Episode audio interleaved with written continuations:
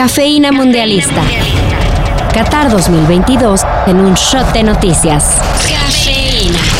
Este es el silencio que reina las madrugadas en el Centro Internacional de Prensa de Qatar 2022. Si hace unos días grabamos este podcast desde afuera de un estadio, bueno, hoy queremos hacerlo desde el epicentro de la información de esta Copa del Mundo. Sí, el IBC que todos los días recibe a miles de periodistas de todas partes del mundo venimos, nos reunimos para trabajar y suena muy civilizado, pero créanme, no lo es. Imagínense tener a miles de personas de diferentes países oliéndose el sobaco, peleándose el internet, las conexiones de luz, la comida, el baño, el lugar en los camiones, bueno, todo. Eso es estar en una Copa del Mundo. Pero bueno, eso también es lo que nos gusta y queremos aprovechar que ha culminado la fase de grupos para hacer un rápido balance de lo que ha sido hasta el momento Qatar 2022. Vamos a recorrer la maravillosa tierra de las matemáticas. ¿Locos? Un momento, Donald. ¿Te gusta la música, no es cierto? Bueno, sin matemáticas no podría haber música. 48 partidos han jugado y no es que uno quiera hacer aguafiestas, pero tan solo nos restan 14 enfrentamientos más para que Qatar 2022 llegue a su final. 14 finales en donde los 16 equipos que restan con vida buscarán alzarse con la Copa del Mundo el próximo 18 de diciembre. Sí, apártense, domingo 18 de diciembre, 9 de la mañana es la final. De esta forma entramos a la recta final de Qatar 2022, un mundial que pasará a la historia por muchas razones y curiosidades que van desde ser el primero que se juega en un país musulmán o durante el invierno, hasta ser el mundial que implementó un balón que necesita cargarse con un cable USB para funcionar. Mis piernas superan a cualquier vehículo motorizado. Soy como John Henry cuando ganó a la máquina de vapor. Pues sí, Nunca habíamos imaginado eso, ver el día en el que un balón de fútbol lo teníamos que conectar para que funcionara. Eso está ocurriendo. A lo largo de esta fase de grupos anotaron 120 goles en 48 partidos, que nos deja un promedio nada despreciable de 2.5 goles por partido. Y bueno, no es sorpresa ver que los equipos que más goles han anotado, Inglaterra y España con 9 goles cada uno, avanzaron a la siguiente fase del Mundial mientras que aquellas selecciones que apenas si pudieron marcar un gol como Qatar, Bélgica, Dinamarca, Túnez y Gales van directito de regreso a casa. Costa Rica ha sido la selección que más goles permitió con 11, mientras que Brasil fue la que menos con apenas un gol de último minuto contra Camerún. En cuestión de tiempos, el gol más rápido lo registró Alfonso Davis de Canadá al minuto 2 en el partido frente a Croacia, en tanto que Mehdi Taremi de Irán anotó el gol más tardío de un encuentro al minuto 103 en el Irán 2, Inglaterra 6. Un partido en el que, por cierto, también se marcó el gol más rápido de un jugador salido de la banca, cuando Marcus Rashford tardó un minuto para hacerse presente en el marcador. Inglaterra también registra el menor periodo de tiempo transcurrido entre dos goles del mismo equipo en un mismo partido, cuando en dos ocasiones metieron gol frente a Gales con apenas un minuto y 40 segundos de diferencia. ¿Y quién para la bota de oro?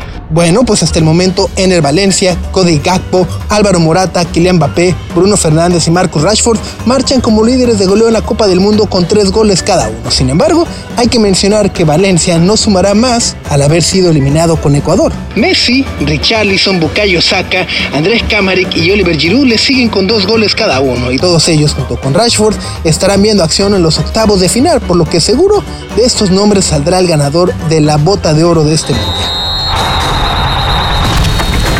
Pero hay un dato que personalmente me ha volado la cabeza.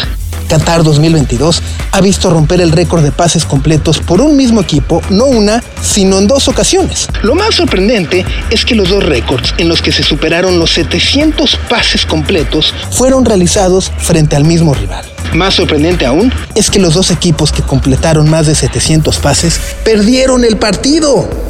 Sí, hablamos de la Alemania contra Japón, en donde los alemanes completaron 803 pases frente a los 286 de la escuadra Samurai, que por cierto, ese mote merecería un premio nada más para Japón de ser los samuráis, ¿no?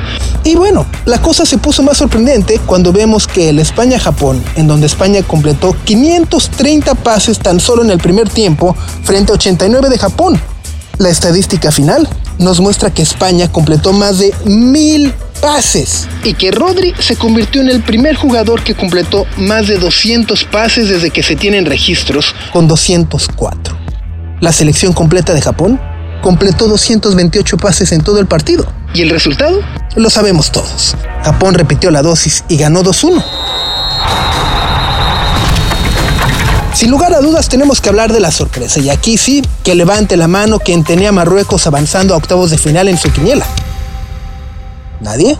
Bueno, ahora que levante la mano quien puso que Marruecos avanzaría a octavos de final como líder de su grupo por delante de Croacia, subcampeona del mundo, de Bélgica, tercer lugar en Rusia 2018 y de Canadá, uno de los equipos sensación para este mundial. ¿Nadie? Por si fuera poco, Marruecos no solo ganó su grupo, sino que lo hizo sin perder un solo partido y recibiendo apenas un gol en contra. Pero bueno, pasemos a los resultados de hoy, porque gana, perdió, pero ganó. Y Uruguay, aunque ganó, también perdió. Era el partido del moro el de la venganza, tras 12 años de aquella polémica mano de Luis Suárez que impidió el gol que convertiría a Ghana en la primera selección africana en clasificar a las semifinales de una Copa del Mundo en Sudáfrica 2010. Hoy nos tocaba, era ganar, eh, lo hicimos y depender de otro resultado, eh, pero nosotros llegamos a este punto por, por nosotros mismos y, bueno, la verdad que, es tristeza lo, y decepción lo que sentís hoy. Pero más allá de Luis Suárez, la responsabilidad de la desgracia ganesa descansó en los pies de Guian, quien falló el penal provocado tras dicha falta. ¿Qué pasó 12 años después? Uruguay comete una falta dentro del área. El árbitro no la marca. El VAR la revisa. Se termina marcando penal y gana. Lo falló. Al igual que hace 12 años y tras esa falla, Uruguay resucita y convierte dos goles para ganar el partido. Un resultado que en teoría lo clasificaba octavos de final. Pero en el otro encuentro que se jugaba de manera simultánea, Corea del Sur se repone de una desventaja de un gol por cero y al minuto 91 anota el 2-1 definitivo con el que no solo derrotan a Portugal y clasifican, sino que de paso le arrebatan ese boleto a Uruguay que se ahoga en las lágrimas de Luis Suárez, mientras que gana, pese a estar eliminado, festeja que su verdugo celeste también se ha quedado fuera de Qatar 2022.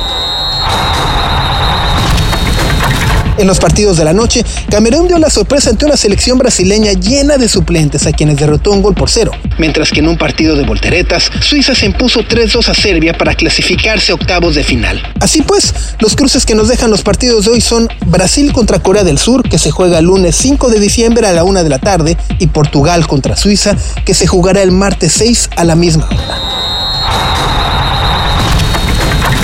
Para mañana arrancan los octavos de final, partidos de eliminación directa con tiempos extra y penaltis de ser necesario. A las 9 de la mañana, Estados Unidos enfrentará a Países Bajos, en tanto que a la 1 de la tarde, Lionel Messi y Argentina seguirán su misión de conseguir la Copa del Mundo enfrentándose a Australia. Cuéntenos quiénes son sus favoritos. Para más información, sigue la cobertura mundialista de Qatar 2022 en sopitas.com. Cafeína Mundialista. La cobertura de Qatar 2022 está en sopitas.com. Cafeína, Cafeína Mundialista.